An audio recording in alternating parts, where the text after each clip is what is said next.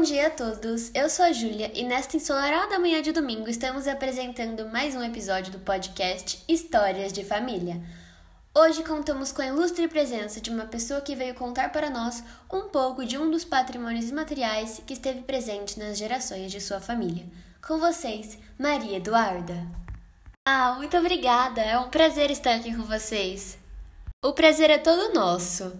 Bom, conte-nos um pouco sobre sua família, Duda. Tenho o costume de dizer que minha família tem uma característica muito forte, que é o fato dela ser bastante unida. A gente sempre se reunia nos finais de semana, Natal, Ano Novo, em datas mais importantes assim. E agora com a pandemia, isso acabou ficando mais difícil. Mas vira e mexe, a gente faz chamadas de vídeo para matar a saudade.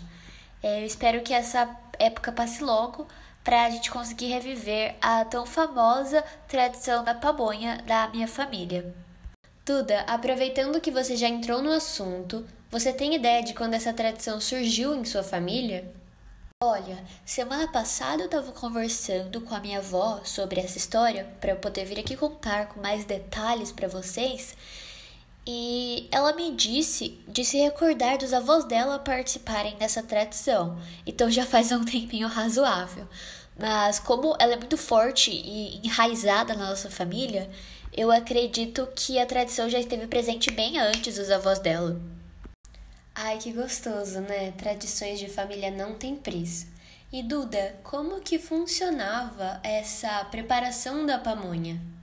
Então, cada pessoa da minha família tinha uma função e eles iam subindo de cargo, entre aspas, conforme eles cresciam.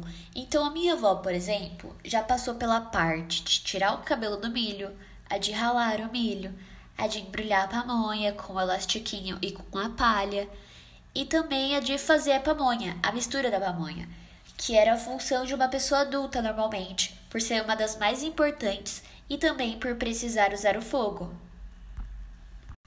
Nossa, que legal! Então, sua avó, como desde pequenininha participava dessa tradição, ela foi passando de cargo em cargo. Nossa, adorei a ideia! E depois de preparar a pamonha? Quando já estava tudo pronto e a pamonha já tinha esfriado um pouco, eles se deliciavam e comiam dela. E eles também iam de casa em casa na rua que eles moravam e ofereciam para os vizinhos, porque os vizinhos não tinham essa tradição na família deles. E como eles eram amigos dos pais da minha avó e dos irmãos dela, eles iam oferecendo. Nossa, legal saber que vocês também distribuíam para os seus conhecidos. É, agora vamos para a última pergunta do nosso episódio de hoje. Então, Duda, em que você acredita que essa tradição mudou você? Essa pergunta é bem interessante. Eu acredito que ela me fez ser muito mais próxima das pessoas da minha família e eu também acho que se ela não tivesse existido, muitos de nós nem nos falaríamos direito hoje em dia. Por isso eu quero passá-la para os meus filhos, netos e por aí vai, porque na minha concepção a família tem sempre que ser unida. E, independentemente do que houver, todos estarão ao seu lado para te apoiar e te ajudar sempre. Caiu até uma lágrima aqui. Bom, e infelizmente chegamos ao fim de mais um episódio do Histórias de Família. Ah, poxa, passou tão rápido, mas muito obrigada por ter me recebido aqui com tanta atenção e carinho. Imagina, quem sabe mais pra frente você volta aqui com a gente, mas dessa vez com sua família, né, Duda?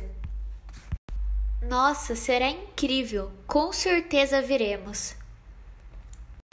Então é isso, pessoal. Espero que todos tenham gostado do podcast de hoje e até o próximo. Um ótimo domingo a todos.